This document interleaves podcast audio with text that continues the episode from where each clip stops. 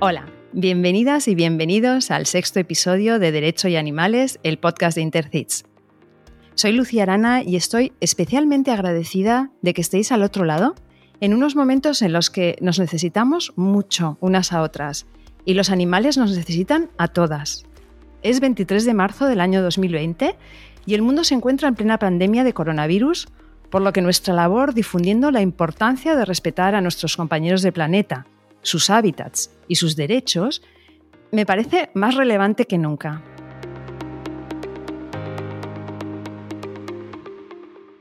Hoy me acompaña una de esas personas que de forma muy discreta y sin darse ninguna importancia están cambiando el mundo desde los cimientos.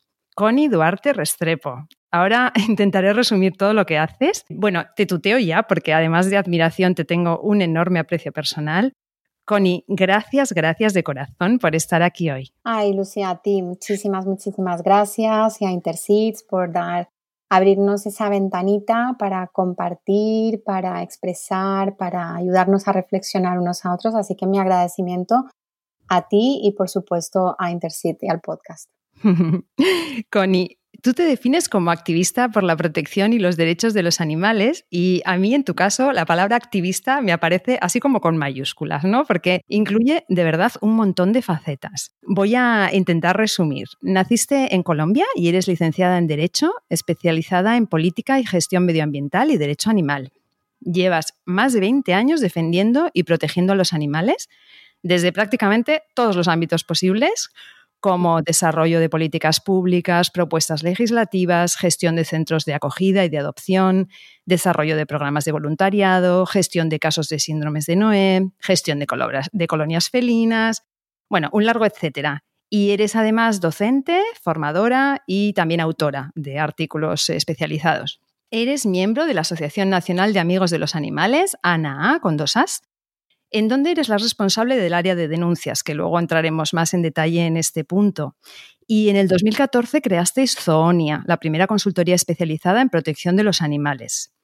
En ese mismo año también comienzas a desarrollar un proyecto interesantísimo que es lo que denominas GICF, la gestión integral de colonias felinas, que eh, está basada en los impactos positivos que para toda la sociedad tiene gestionar las colonias de gatos mm, desde el respeto y la responsabilidad. Bueno, vamos a tener que hacer un, par de episodios contigo, Connie. ¿eh? Sigo. Eres vicepresidenta de la asociación FIL, que se puso en marcha recientemente, en 2019, y que trabaja por el vínculo entre los humanos y los otros animales. Y además de todo eso, compartimos asociaciones, ya que eres miembro experto de Intercits, y también de la Coordinadora de Profesionales por la Prevención de Abusos, COPA, en donde colaboramos las dos. Bueno, que nadie se asuste y se ponga a coger papel y boli rápidamente porque todos estos eh, enlaces los vamos a poner en las notas del programa. Connie, cuéntanos, eh, vamos a empezar por el principio. O sea, ¿cómo llegas a interesarte por el mundo jurídico? ¿Ya te viene desde, desde niña? ¿Es una cosa vocacional o hubo alguna experiencia que te marcó? Pues Lucía, la verdad que mm, me da un poco hasta, hasta vergüenza contarlo, pero la, la verdad es que eh, yo descubrí el derecho en el último año de colegio, es decir, cuando ya tienes eh, que decidir qué vas a hacer con tu vida, qué vas a estudiar. Y cayó en mis manos un código penal colombiano de 1837. Yo tenía la idea de que el derecho era aprenderse un montón de letras, de normas y recitarlas, ¿no? Y cayó este código penal en mi mano, empecé a leerlo y se me abrió un mundo enorme, me generó una cantidad de reflexiones, bueno, de, y con mis 17 años, bueno, lo que puedes reflexionar también con esos 17 años de hace muchos, muchos años, ¿no? De esa relación que hay entre las leyes y lo que somos como sociedad, ¿no? ¿Cuál modela cuál, no? Mm. Y a partir de ahí dije, oye, esto es lo mío, pero lo descubrí mm, pocos meses antes de decidir qué iba a hacer con mi vida y, y descubrí esa puerta, se me abrió y, entré en el derecho y dije, bueno, esta es mi carrera, esto es lo que quiero estudiar y, aquí he terminado. Afortunadamente para nosotras.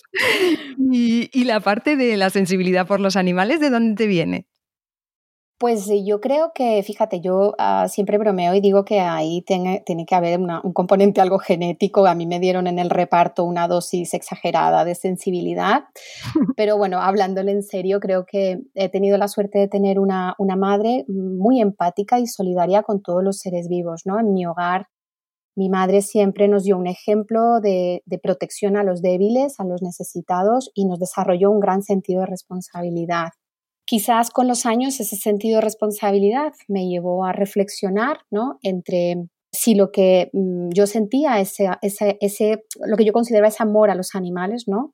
Era, mm, estaba siendo coherente con mis pensamientos y mis acciones. Eso me llevó a informarme y a medir realmente, a conocer realmente cuál era el impacto de mis acciones y de, de mis decisiones en el día a día sobre otros seres vivos y cómo no estaba actuando de manera coherente entre mis sentimientos, eh, mis emociones, mi pensamiento y mis actuaciones, ¿no? Y a partir de ahí, bueno, pues empecé a descubrir todo este mundo de, la protección a, otros seres vivos, a los animales no humanos, y esa sensibilidad se fue transformando o complementando con un sentido enorme de responsabilidad y deber de protección hacia ellos, ¿no? Entonces yo creo que mi trabajo fundamentalmente no lo mueve solamente la sensibilidad, sino ese sentido de responsabilidad que creo que tenemos que tener hacia ellos, ¿no? Sí. Yo siempre suelo preguntaros a todas las invitadas sobre los animales de vuestra vida, ¿no? Aquellos que os han acompañado y los que, los que os acompañan actualmente. ¿Hay alguno que recuerdas especialmente y cuéntanos con, con cuántos convives ahora? Pues yo creo que la que me marcó definitivamente la vida ha sido una cachorrita, Chía, se llamaba. ¡Ay, Chía! Sí, em, la encontramos, bueno, era una camada que dejaron abandonada con cinco días de nacida en la calle. Eh, yo había estado unas semanas antes yendo a tiendas de perros, quería comprarme un perro. Mm. Me había fijado en los bulldogs porque se encajaba un poco en lo que yo consideraba que era mi estilo de vida en ese momento y de pronto se apareció ese ángel en forma de cuadrúpedo eh, de cinco días de nacida y con orejas gigantescas. Eh, se cruzó en mi vida y mm, a partir de eso empezamos a buscar un hogar para ella. Nos dimos cuenta que mm, nadie iba a coger un perrito de cinco días al que había que dar biberón a diario.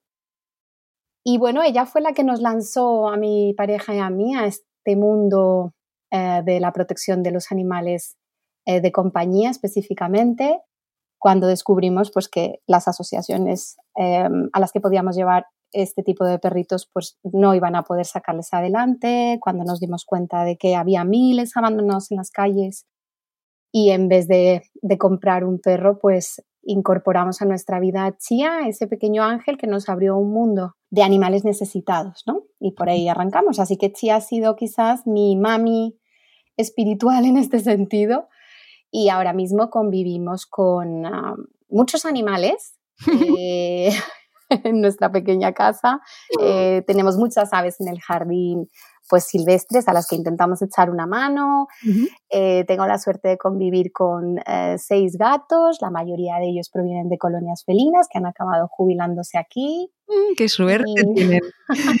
y una pequeña chihuahuilla ahora que tenemos en acogida de una, de una intervención judicial. Así que bueno, tengo la suerte de compartir con un montón de bichillos de, de especies diferentes. Madre mía, les ha tocado la lotería, ¿eh?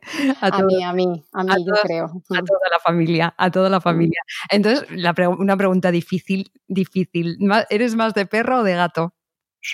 Pues yo creo que de los dos, fíjate. En momento, ha habido momentos de mi vida en los que quizás me he sentido más cercana a los perros, en otros a los gatos, pero es que disfruto igual pues cualquier animal con el que compartimos la vida me, me resulta profundamente enriquecedor compartir la vida con ellos, sea más cerquita o más lejos. Así que creo que soy de los dos, no te engañaría, yo creo que soy de los dos. No puedes elegir, yo tampoco, ¿eh? No. no, Es imposible que no nos hagan elegir. Oye, eh, Connie, me gustaría em, comentar contigo eh, este momento tan, tan extraordinario que nos está tocando vivir, ¿no? Estamos un poco todos como, como viviendo una, una película. Parece que como si el planeta nos estuviera avisando de alguna manera para ver si conseguimos recapacitar y cambiamos el rumbo. Y me gustaría que nos hicieras una valoración tuya personal sobre, sobre este momento histórico, ¿no? ¿Cómo, cómo lo vives tú o qué, qué opinas? Oh, pues es una pregunta muy difícil, mm. eh, Lucía. Em, si te soy sincera, eh, tengo momentos que creo que nos estamos sintiendo así todas las personas, ¿no? Tengo momentos en que me aferro a esta solidaridad enorme que está creciendo y que está saliendo por parte de muchísimas personas, pero también tengo esos momentos en los que mm, reflexiono, bueno, por qué hemos llegado hasta este punto, ¿no? ¿Por qué mm, esperamos a estos momentos tan difíciles para, para mostrar nuestra solidaridad y empatía? Espero de corazón que esto que estamos viviendo mm, nos deje una lección de cuánto podemos hacer por los demás, ¿no? De cuánto podemos esforzarnos por, por ayudar a los demás, por no perjudicar a los demás, ¿no? Y fíjate que lo pensaba, venía a mi memoria una, una experiencia que eh, tuve la suerte durante muchos años, estuve trabajando también con los niños pequeños, con los más chiquitines, Em, un poco en, lo que es la educación humanitaria, emocional, en valores a través de los animales y siempre les preguntaba, en todas las actividades, siempre preguntaba a los distintos grupos si ellos creían, pero desde los más pequeños hasta los más grandes, ¿no? Que si creían que el mundo era un lugar perfecto, eh, que si creían que había cosas que cambiar y que si pensaban que podían cambiarlas. Y fíjate que la respuesta a la primera pregunta siempre era que el mundo no era un lugar perfecto, que sí había muchas cosas que cambiar mm. y que ellos no creían que eran capaces de cambiar cosas. Mm. Y en este momento em, me vuelvo atrás, vuelvo a recordar a todos esos peques con los que he tenido la suerte de pensar, de reflexionar, y creo que todos al final hemos tenido esa sensación, ¿no? De no somos capaces de, de cambiar el mundo, cuando, cuando la realidad es que con un poco de impulso y creatividad vemos que sí somos capaces. Y creo que ahora estamos viviendo ese momento, ¿no? De pasar a no somos capaces de cambiar las cosas y estamos en un momento en el que en nuestras manos está cambiar las cosas. Mm, durante esta crisis y después de esta crisis, está en nuestras manos cambiar las cosas. Sí podemos cambiar el mundo, sí somos capaces de mejorar las cosas, somos capaces de ser héroes en el día a día, con pequeñas acciones, con pequeñas decisiones para la gente que está en nuestro entorno, para los animales con los que compartimos. Entonces, espero que todos pensemos exactamente lo que, lo que hablaba con los niños, ¿no? ¿Es el mundo un lugar perfecto? No, hay cosas que cambiar, sí, podemos cambiarlas, sí. Y este es un momento en el que debemos demostrar que podemos cambiar las cosas para todos, porque en esta crisis estamos todos, no solo los animales humanos, también eh, miles y millones de animales no humanos están sufriendo esta pandemia, las consecuencias de esta pandemia, con lo cual es el momento de mm. mostrar y demostrar que podemos cambiar las cosas y construir un mundo mejor para todos. Desde luego, desde luego, Connie, tú eres un ejemplo de, personas que lo, que lo hacen eh, cada día. Lo intentamos, lo intentamos. Me gusta también hacerte una pregunta como miembro de COPA y como cofundadora de FIL. Me gustaría que le envíes un mensaje a todas esas personas que nos reprochan habitualmente que nos estemos ocupando de los otros animales habiendo temas, entre comillas, mucho más importantes, ¿no? Entonces, ¿qué mensaje tendrías tú para estas, para estas personas? Pues yo, mira, Lucía, sinceramente, y espero no, no pecar de, de, quizás de borde, por decirlo de alguna manera, pero creo que las personas que critican a los que trabajamos o ayudamos a los animales no humanos son personas que no ayudan a nadie. No se preocupan por nada ni por nadie, porque la capacidad de empatía, de solidaridad, de ponerte en la piel del otro, no se limita a una especie, a un individuo. Creo que la solidaridad, los que ayudamos a los animales, eh, ayudamos a los animales humanos y no humanos. Eh, esa capacidad de solidaridad, de, perdón, de empatía, de respeto, de responsabilidad hacia los que necesitan ayuda, es lo realmente importante. ¿Y por qué no vamos a ayudar a otros seres sintientes? ¿Por qué no? Si podemos hacerlo. No es una cuestión de de me gustan o no me gustas, es una cuestión de responsabilidad. Somos responsables de los demás seres vivos que están en el planeta con nosotros. ¿Por qué no les vamos a ayudar? ¿Cómo no les vamos a ayudar si podemos hacerlo? ¿No? Entonces, más bien daría la vuelta. Es por qué tú no ayudas a nadie o a quién estás ayudando tú y cómo le estás ayudando. E invitarle quizás a ver y que compruebe por sí mismo que él o ella pueden cambiar cosas y pueden ayudar a otros. Porque creo que muchas veces es esa eh, frustración de, oye, yo no hago nada por nadie y me molesta que los demás lo hagan, ¿no? Sí, sí. Soy Algo muy lo siento en esto, pero... No, no, no, A, mí, a mí me parece muy clarificador, me, me gusta mucho esa respuesta. Y antes de pasar a los casos que, que, van a dar título a este episodio, que la verdad es que son duros, y quiero que nos cuentes un poco más sobre la labor de Phil, porque has hablado un par de veces de responsabilidad, que es una palabra que me gusta mucho y que utilizas. Y bueno, que nos hables un poquito de, la labor de Phil, que es, bueno, habéis empezado recientemente y, qué, qué estáis haciendo, cómo va. Explícanos un poquito brevemente. Bueno, pues Phil es, el, es, el, resultado de, mm, con Olga Portilla, una, mi compañera en Phil, pues eh, las dos venimos de muchos años de trabajar en protección de los animales no humanos, pero también con muchos proyectos en temas humanos y sociales. Yo a través de SONIA, que trabajamos con el concepto de responsabilidad R3, social, animal y ambiental. Y bueno, las dos veníamos viendo eh, cómo Ah, bueno, pues hay ah, entidades que se dedican a la protección de las personas, hay entidades que se dedican a la protección ah, de los animales no humanos, pero nos estábamos encontrando en el día a día, las dos, cada una en sus ámbitos de trabajo y de colaboración, nos encontrábamos con casos en los que la afectación era en los dos sentidos, es decir, personas, sobre todo en situaciones de vulnerabilidad, que, cuyas familias eran conformadas también por animales no humanos, y que se veían sometidas por esas situaciones difíciles a las que te lleva la vida a eh, una ruptura de ese vínculo, cuando en la mayoría de los casos era quizás o es quizás el único vínculo afectivo, ¿no? Y decidimos, bueno, pues vamos a ponernos en marcha, empezamos a recordar muchos de los casos que, nos llegaban y, que, bueno, eh, nos hacían sentir frustradas porque era eso, o ayudabas a uno o ayudabas al otro. Y dijimos, bueno, pues vamos a, poner en marcha un proyecto que cuide ese vínculo entre las personas y los animales, que realce los beneficios de ese vínculo que tan, son tan claros hoy en día a todos los niveles, los beneficios de una convivencia responsable entre las personas y los animales. Y el objetivo fundamental, eh, pues con el que salió Phil, ha sido ese, ¿no? El vamos a cuidar del vínculo entre las personas, esos lazos afectivos entre las personas y los animales no humanos. Vamos a centrarnos en aquellas personas que están en una mayor situación de vulnerabilidad, personas mayores, sin una red de apoyo social o familiar, mujeres eh, víctimas eh, de violencia de pareja, eh, personas en situación de calle, mm, por ejemplo, y dijimos, bueno, pues vamos a poner en marcha esto con mucha ilusión, con unas ganas enormes de ayudar a unos a través de los otros y a los otros a través de unos. Este es nuestro objetivo, es generar acciones y actuaciones que generen un impacto positivo en las personas y en los animales, en ese vínculo que los une, ¿no? Así que estamos en marcha, tenemos muchos casos, nos están llegando muchas solicitudes de ayuda. Estamos intentando llegar y es difícil llegar a cierto perfil de, población o de beneficiarios que queremos llegar, como por ejemplo las personas mayores sin red de apoyo, porque no son personas que suelen tener pues acceso a redes sociales y demás, que es donde más se suele difundir este tipo de ayudas. Así que trabajando mucho con nuestra cabeza a ver cómo podemos llegar a más personas que necesitan de nuestro apoyo.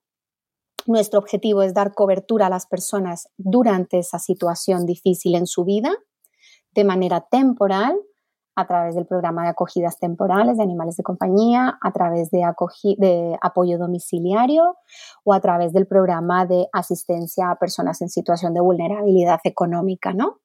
Entonces, a través de estos programas, nuestro objetivo es dar apoyo a esas personas durante el tiempo eh, que sea necesario para que recuperen, se recuperen, sea porque están enfermos, sea porque tienen que ingresar en algún centro de mujeres o lo que sea, y posteriormente eh, que vuelvan a poder reencontrarse con su familia eh, no humana. ¿no? Un poco ese es el, ese es el objetivo general. Genial, genial. Al final, bueno, pondremos eso, como decíamos, todos los enlaces en las notas del programa para que la gente os pueda, os pueda localizar fácilmente. Pero, Connie, lo dicho, tenemos que hacer contigo uh, un par de episodios más, me parece a mí. ¿eh? Bueno, eh, si te parece, pasamos al tema que, que, bueno, a mí es que me resulta especialmente frustrante y especialmente duro el tema de hoy, es el tema de las fábricas de cachorros. Em, vamos a hablar de dos, de dos casos en concreto. Mm, bueno, una cosa que quería decir antes de empezar a entrar en los casos, no sé si tú lo ves igual, pero mi sensación después de, desgañitarnos aquí diciendo adopta, no compres y tal, es que la gente en nuestro país cree que el tema de los criaderos horrendos de animales y tal es una cosa como de una leyenda urbana que está en otros sitios, los países del este, así como los países del este, que nadie sabe muy bien. Mm. Mm. Algo como que no nos atañe a nosotros, ¿no? Como si no lo tuviéramos a la vuelta de la esquina. No sé si tienes la misma sensación. Sí, Efectivamente, em, yo creo que aquí hubo mucha alarma en su momento cuando empezaron a hacerse estos reportajes, a llegar esta información de las fábricas de cachorros en Europa del Este. Bueno, mucha gente, pues como es normal, ante la información que llegaba, pues se sentía profundamente afectada bueno, de conocer esta existencia de estas fábricas allí, ¿no? Allí, lo que tú dices, en Europa del Este, ¿no? En los mm. países del Este, muy lejos. Muy bien dónde es, ¿no? Es como... Claro, allí, es un problema de allí, ¿no? Mm. E incluso, pues fíjate, la información que llegaba también, y es la realidad, bueno, que, que estos animales se, se criaban en estas fábricas, pero se traían aquí para venderlos aquí en las condiciones de, de hacinamiento y de transporte en el que llegaban y aquí que se pagaba por kilo de animal que llegaba vivo, ¿no? En las, en las, a los proveedores, a los compradores, ¿no? Y la gente, bueno, pues la sociedad se impactó muchísimo. Pero em, lo triste y lo duro ha sido que, bueno, con los años eh, desde protección animal hemos ido detectando, sobre todo desde las asociaciones, pues que esa realidad que parecía tan lejana eh, la teníamos nosotros al lado de, nuestras, de nuestros hogares, ¿no? En nuestras propias comunidades autónomas, en, repartidas a lo largo de toda la, geografía española. Y mm, esto es lo que nos está haciendo, nos está costando más trabajo eh, que, la sociedad eh, reconozca. Parece que es un problema de fuera, pero la realidad es que efectivamente en España eh, tenemos ubicadas y detectadas decenas de fábricas de cachorros, algunas ilegales, otras legales, eh, pero a la larga, pues fábricas de cachorros, ¿no? Sitios donde efectivamente lo que se ejerce es una cría abusiva que para mí es absolutamente claro, constitutiva de delito de maltrato animal, en la que se cría con animales enfermos, con animales incluso con enfermedades congénitas y hereditarias, con perras que son incapaces de parir de manera natural, por lo que se ven sometidas a múltiples cesáreas con el impacto que esto genera en la salud y en el bienestar de, de las hembras, en condiciones de hacinamiento impresionantes en instalaciones con unas deficiencias higiénico-sanitarias brutales, sin la debida atención veterinaria y, por supuesto, como te imaginarás, pues en unas condiciones etológicas para los animales nulas, es decir, los animales no pueden desarrollar ni el más mínimo comportamiento normal para su especie, ¿no? Eso es. Es duro, es duro lo que tú dices porque parece que es un problema de fuera, pero lo tenemos aquí en nuestras ciudades, eh, muchas veces eh, nuestros propios vecinos. Sí, sí. Y lo que dices es muy, es muy importante, eh, Connie, porque parece que, mm, bueno, luego hablaremos de, los chihuahuas, no me anticipo, pero parece que solamente, bueno, porque les cortaban las cuerdas vocales. Es que no hace falta que te, te corten las cuerdas vocales o que sea ilegal. Con que te tengan en una jaula pariendo toda la vida, eso ya es un, algo intolerable en, una, en, en el 2020, en un país eh, eh, con un cierto progreso moral, ¿no? Entonces, si quieres, pasamos a hablar del primer caso, que mm, yo creo que nuestros oyentes, algunos lo recordarán por aquella campaña que hicisteis de, de, No quiero morir en altanería, ya digo el nombre. Bueno, este caso también es un poco como el de Sorki, le decía yo a Manuel Molina que era como una película. A mí este caso me parece como una película, o sea, yo creo que un guionista, por favor, que haga un documental de, este caso, Connie, porque la odisea que habéis pasado lo que, bueno, lo que ha sido, lo que sigue siendo. Cuéntanos, cuéntanos toda la historia, si quieres, desde el principio hasta el momento de hoy. Bueno. Es muy alucinante, o sea, lo tienen que saber nuestros oyentes. Es una historia muy larga, por lo que, intentaré ser em, reducirla al mínimo y, tú me, vas diciendo si me alargo quizás mucho. A ver, Tranquila. el problema, ah, quiero empezar por explicar que el problema al que nos enfrentamos con, con, estos casos y por qué estos casos han salido así, ¿no? Es porque em, existe, por supuesto, una falta de conciencia social todavía muy grande, muy grande. Em, yo soy muy optimista, creo que hemos avanzado mucho, pero estamos avanzando despacio. Y todavía hay ah, una falta de conciencia ah, social importante, muy, muy importante a la hora de comprar animales, a la hora de denunciar eh, situaciones extrañas que puedan llevar aparejado un maltrato a los animales, también porque no hay normativa específica para el tema de condiciones de cría, porque existe esta dispersión también a nivel de normativas autonómicas, pues 17 comunidades autónomas más Ceuta Melilla, pues ya lo sabes tú, ya lo habéis hablado en otras ocasiones aquí, es decir, que se suman muchísimos problemas, una falta también de formación, de información y de conciencia por parte de los propios operadores jurídicos en muchísimas ocasiones. Con lo cual, bueno, pues se nos suman muchísimos elementos que al final, pues lo que hacen es que casos como este de altanería eh, y como otros muchos, pues eh, sucedan como, como han sucedido. ¿no? Altanería es un criador que se denunció por primera vez por parte de las asociaciones de protección animal en el año 2012. En ese momento contaba con un criadero eh, ilegal, no tenía licencia en Paracuellos de Jarama y eh, tenía los animales en jaulas en batería. Estábamos con una antigua ley de protección animal en la Comunidad de Madrid, la antigua ley 1-90, una normativa, pues como todas las de la época, de las primeras normativas que salieron, pues las de los años 90, años 2000, que eran normativas pues muy atrasadas. En ese momento se denuncia por múltiples quejas de compradores y se detecta que, bueno, pues que efectivamente podía ser constitutivo de infracciones administrativas en ese momento. Se denuncia, se le hacen diversas inspecciones em, y todo queda ahí. Porque hay alguien en, en la parte de las administraciones que no hace su trabajo o por qué queda ahí? Bueno, eh, esta es la, duda con, con, la que nos quedamos durante muchísimos años. Bueno, sí, se le ha inspeccionado, se le solicita que cambie, que haga ciertas modificaciones, modificaciones que, bueno, entendemos que posteriormente y en teoría la Administración debía constatar que se habían realizado, ¿no? adaptaciones y demás, pero volvemos a lo mismo, era un criadero sin eh, licencia. Con lo cual, bueno, durante muchísimos años seguimos recibiendo eh, o intentando hacer un seguimiento, pero también te soy sincera, seguimiento a este caso como a otros cientos y cientos y cientos de casos que tenemos abiertos, ¿no? No me refiero solamente a criaderos, sino muchos casos de, de denuncias varias. Entonces, bueno, ya es hasta el año 2018, hacia finales de 2018, cuando volvemos a recibir información importante. Eh, porque también es verdad que muchas veces, y ya lo sabemos todos, lo que no se demuestra no existe. Mientras no tengamos pruebas de este tipo de actividades, de este tipo de hechos y de sucesos, pues es muy complicado actuar.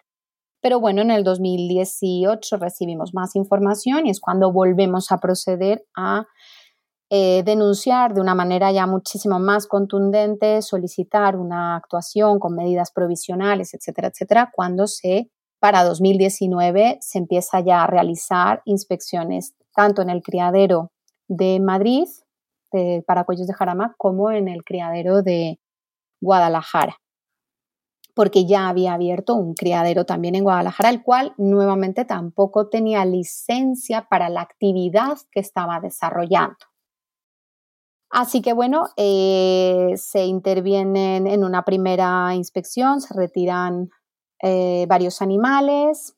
Em, posteriormente se realiza otra intervención, otra inspección, en el que se comprueba que no han eh, tomado las medidas que se habían requerido y ya posteriormente se realiza una actuación por parte del área de protección animal de la Comunidad de Madrid en la que retira 191 eh, perros. es un caso muy complicado, te decía, y no quiero alargarme mucho, porque efectivamente es un caso que se ha abierto dos vías penales, una en, en, perdona, en Madrid, otra en Guadalajara. Están estas dos vías penales. efectivamente existen vías administrativas, que ahora mismo están suspendidas dos vías administrativas ante la Comunidad de Madrid y ante, la, ante Guadalajara, pero existe también un expediente administrativo ante Paracuellos de Jarama es decir, se han abierto muchos frentes. La realidad ahora mismo es que, bueno, pues las asociaciones de protección animal tienen bajo su custodia a los 191 que salieron como de medida sujetos, objetos, perdona, sujetos de medida provisional, pero, pero también se hizo cargo de otros 100 animales aproximadamente que salieron de estos dos criaderos anteriormente. Estos 190 animales están inmovilizados, siguen bajo custodia de las asociaciones de protección animal. Tenemos un expediente penal abierto, un procedimiento penal abierto que inicialmente fue sobreseído, eh, se recurrió, eh, se reaperturó, pero a las asociaciones se les pidió una fianza de 20.000 euros para que se les entendiese como acusación, se les reconociese como acusación particular, lo cual debió ser apelado ante la audiencia provincial. La audiencia provincial da la razón a las asociaciones y en cuanto esto vuelve al juzgado, el juzgado vuelve y dicta un sobreseimiento libre nuevamente, lo cual tuvo que ser nuevamente recurrido ante la audiencia, se presentó un recurso de apelación ante la audiencia provincial, la cual nuevamente nos da la razón. Y ahora mismo estamos, eh, lo último que ha sucedido en el penal de Madrid es que el juez ha dictado un auto respecto al criador, porque aquí nosotros hemos eh, considerado que tanto el criador como el veterinario responsable del núcleo zoológico deben, eh, son responsables del delito de maltrato animal. Pero bueno, el juzgado ha considerado por ahora que efectivamente eh, se debe continuar por un procedimiento abreviado contra el criador, eh, pero no contra el veterinario, con lo cual hemos hecho un recurso de apelación eh, parcial porque consideramos que el veterinario también debe pasar a ser un imputado por delito de maltrato animal. Los animales, eh, cuando los recogiste, yo lo recuerdo perfectamente, estaban, muchos de ellos estaban enfermos, tenían parásitos mm, internos y externos, los animales no estaban en buen estado. Él luego eh, iba llorando por los medios de comunicación diciendo que le habíais robado a los animales. Em, ¿Esos animales ahora están en casas de acogida? Sí, esos animales vienen eh, con un montón de problemas de salud, está, está todo pues documentado efectivamente, vienen con muchas enfermedades, muchas de esas enfermedades son enfermedades hereditarias, eh, los animales pues presentan, entre otras muchas cosas, pues luxaciones de rótulas, que efectivamente la Federación Sinológica Internacional lo primero que dice es no críe usted con animales enfermos, haga una selección adecuada de los animales de cría para que eh, se, evite todo este tipo de enfermedades, ¿no? Pero no te voy a mencionar las muchas y múltiples patologías y enfermedades, sobre todo, y una de las cosas más impactantes a nivel de comportamiento, ¿no? Estos animales, pues son animales no socializados adecuadamente, que además, sumados a todos sus problemas de salud, pues viene un problema de socialización y un problema de socialización que el animal va a presentar de por vida. Por mucho que se trabaje con ellos, nunca, nunca van a poder eh, tener un comportamiento igual que un perro que ha sido criado en un hogar o en unas condiciones óptimas de, cría, ¿no? Los perros ahora mismo se encuentran en casas de acogida eh, a cargo de las entidades de protección animal, que son las responsables de su custodia, tenemos una red de casas de acogida que se hace cargo de las necesidades emocionales de los animales, de que tengan una vida normalizada en un hogar.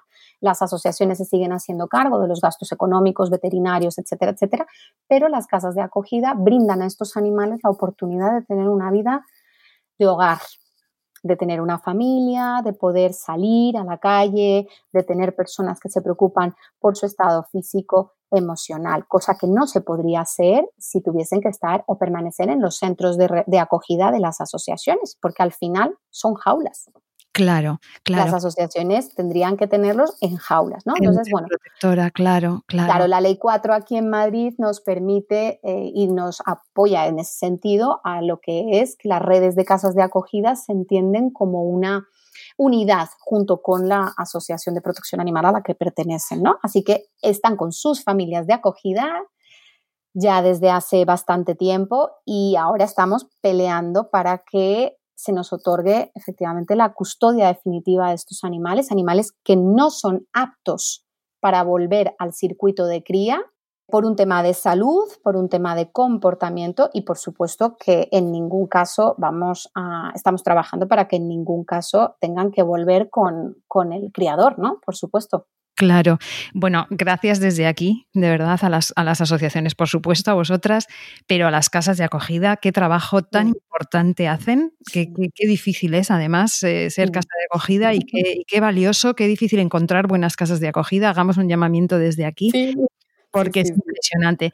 Connie, solo una, una matización. Cuando hablas de las asociaciones, en el caso de Altanería, estamos hablando de ANA y de FAPAM. Aquí hemos estado, sí, es un procedimiento que hemos llevado en estas, em, por decirlo, para nosotros estas macrocausas, ¿no? que son tan de un volumen de animales tan importante y demás, trabajamos de la mano ANAA y la Federación de Asociaciones de Protección Animal de la Comunidad de Madrid. Estamos ANAA y FAPAM personadas como acusación particular en los procedimientos, vamos de la mano y nos hacemos cargo de todos los animales. En este momento unos 200 de altanería. Que si quieres pasamos directamente a este caso porque este nos ha, bueno, nos heló la sangre hace muy poquitos días, la gente ya se habrá olvidado porque con toda la pandemia y demás pero hace muy poco supimos por la prensa que habían decomisado el Seprona, creo, 270 eh, chihuahuas de un criadero, ¿no? bueno, de, una fábrica de cachorros, que me gusta mucho mm. la expresión fábrica de cachorros porque es exactamente lo que es. Criadero suena hasta bien. Bueno, tenían, llevaban más de una década actuando, según dicen los medios,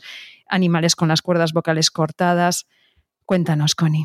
Sí, bueno, yo te cuento, este caso eh, no se inicia por una denuncia nuestra, este caso eh, la denuncia llega a través de, mm, no estoy segura si fue de PACMA, a que se la hace llegar anónimamente a alguien y ellos lo derivan a Policía Nacional. La verdad que esto se debe a un trabajo maravilloso realizado por el Grupo de Delitos contra el Medio Ambiente de la Policía Nacional, un trabajo que de investigación que les ha llevado meses y que ha dado efectivamente como resultado, bueno, pues el detectar en un, en un chalet eh, en medio de un término municipal, no estamos hablando que estuviese en el campo o en una zona eh, rural o en medio de una finca, estamos hablando de un chalet adosado al lado de otros chalets en los que efectivamente pues la policía tuvo que intervenir en una segunda fase a unos 255 chihuahuas que vivían en un zulo.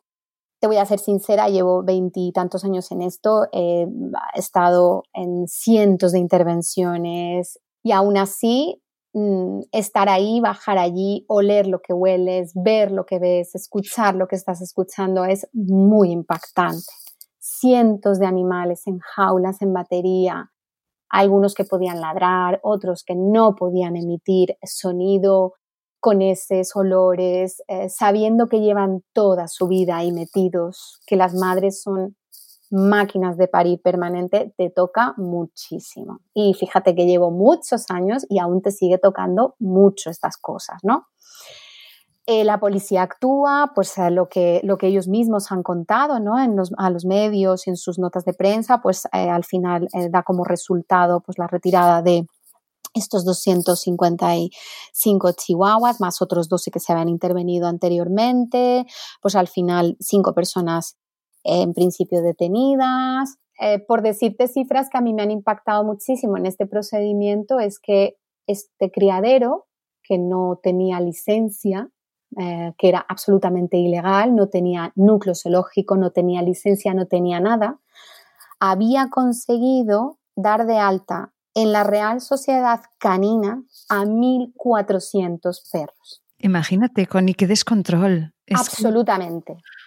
de verdad. Absolutamente, Lucía. Aquí es cuando empezamos a reflexionar siempre, a decir dónde estamos fallando. Y nos damos cuenta que estamos fallando en todos los frentes. En todas partes. En todos. El que tiene que inspeccionar, que no inspecciona, o si lo hace, no tiene protocolos basados en criterios objetivos de bienestar animal a la hora de determinar eh, que estos animales, no es que solamente no haya una licencia, es que estos animales están sufriendo maltrato y no se adoptan medidas.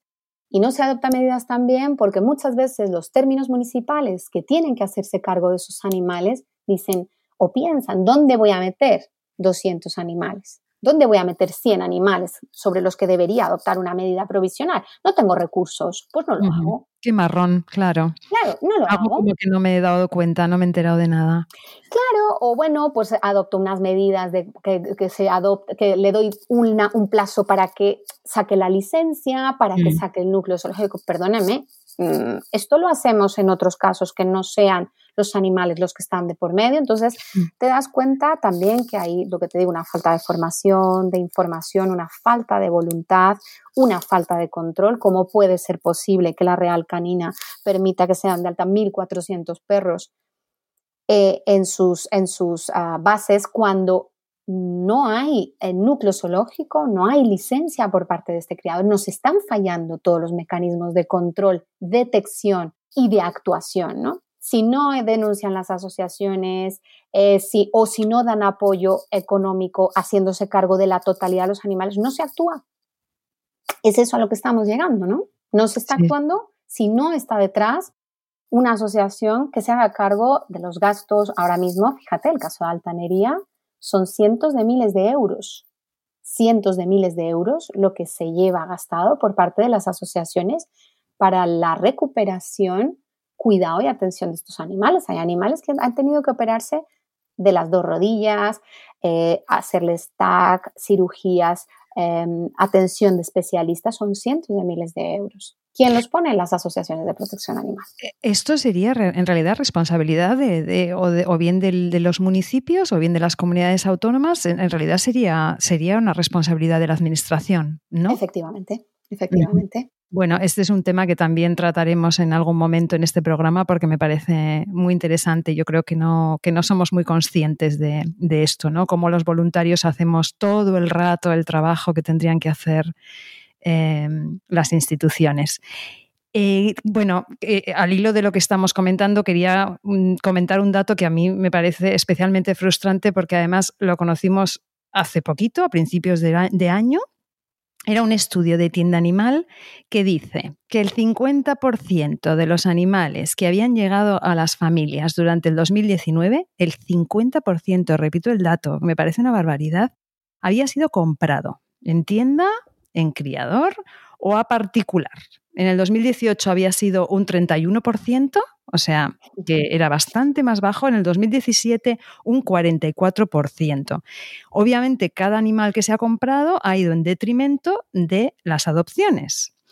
Entonces, Connie, antes hablábamos de lo que estamos haciendo mal. ¿Qué estamos haciendo mal mm, que la gente no le entra en la cabeza? Y te lo digo como alguien que hace 16 mm, o 17 años compró una, una perra y, yo creo que me has, contado antes que tú también mirabas para comprar. O sea, mm, sabemos de dónde venimos, ¿no? ¿Cómo es que no, que no ha cambiado nada? ¿Qué pasa? ¿Tienen mala fama los perros de protectora? ¿Tienen mala fama los perros de la, de la perrera? ¿Qué pasa, Connie? ¿Qué tenemos que hacer de autocrítica?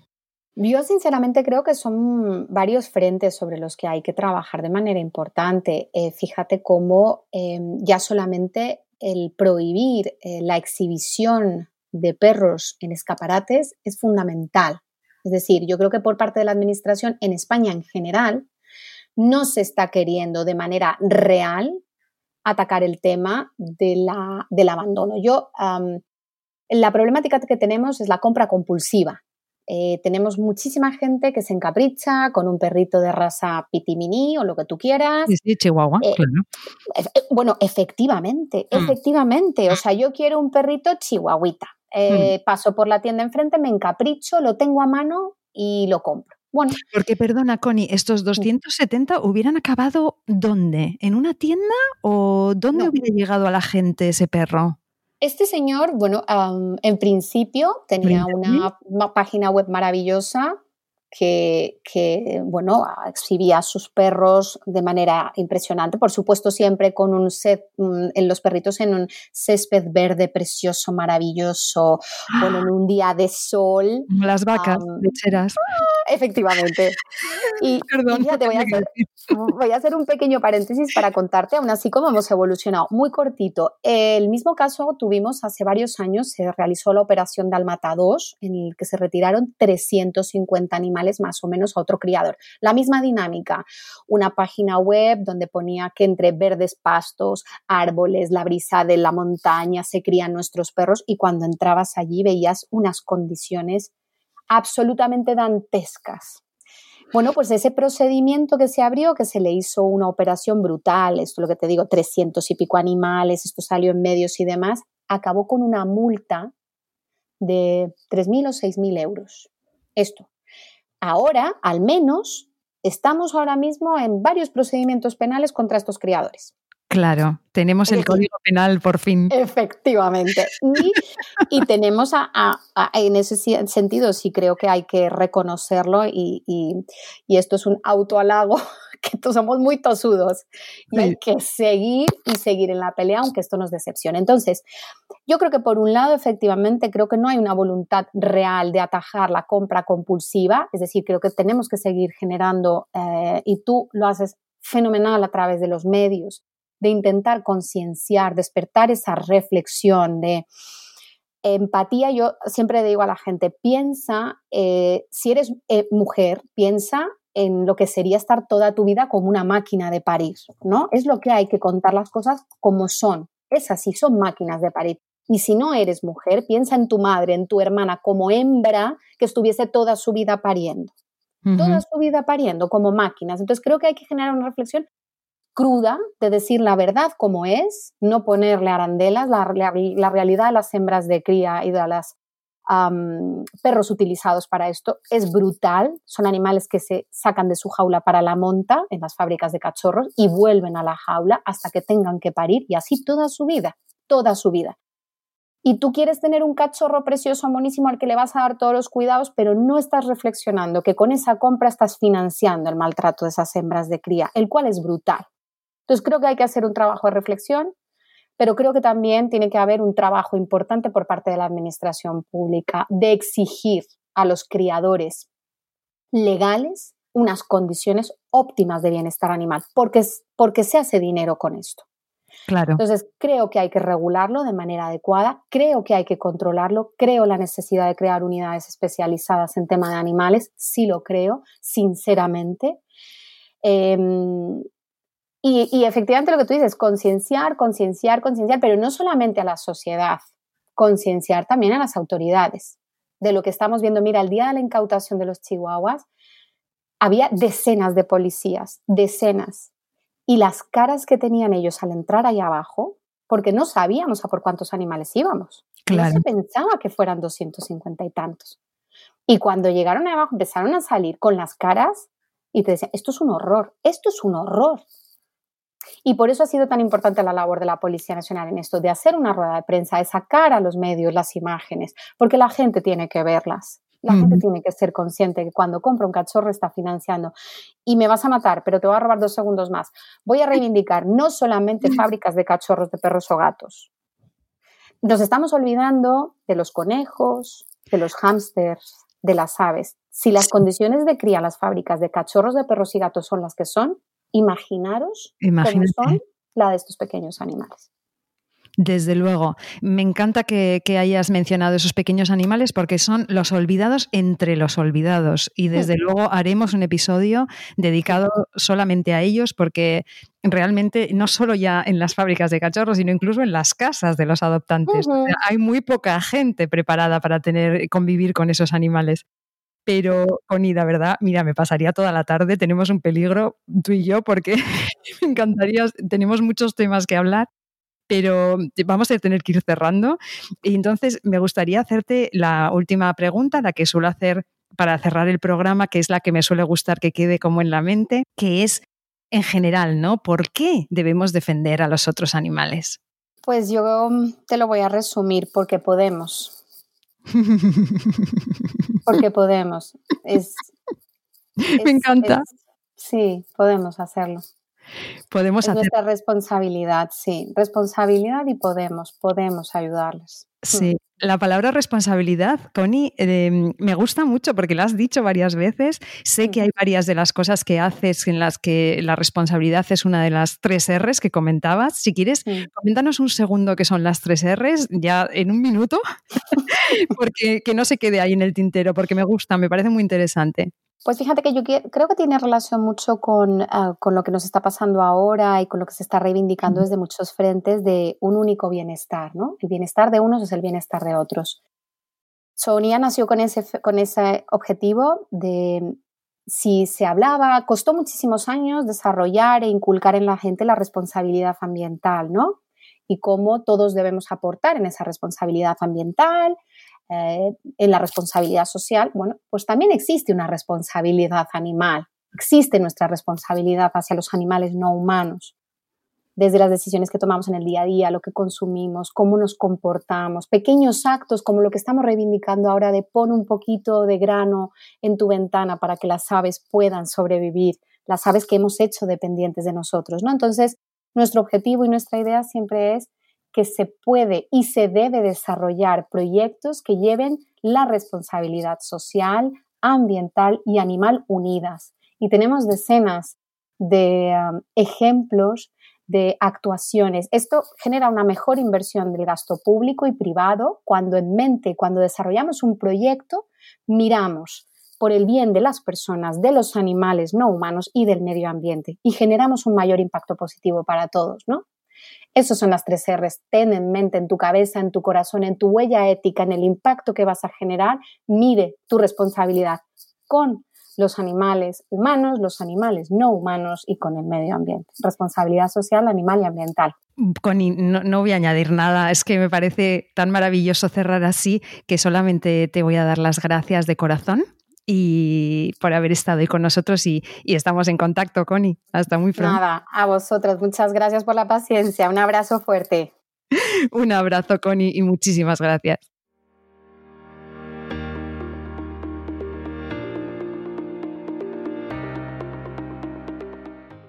Hasta aquí un nuevo episodio de Derecho y Animales. Por favor, sed muy prudentes, quedaos en casa, Sed solidarias y pensad en los más vulnerables que siempre tienen las de perder en este tipo de situaciones.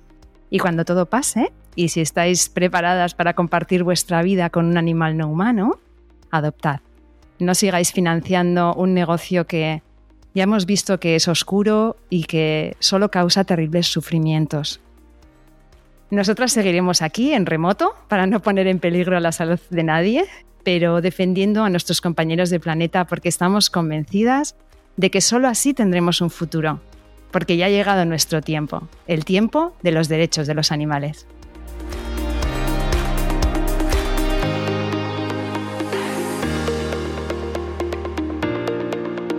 Nación Podcast te agradece haber elegido este podcast.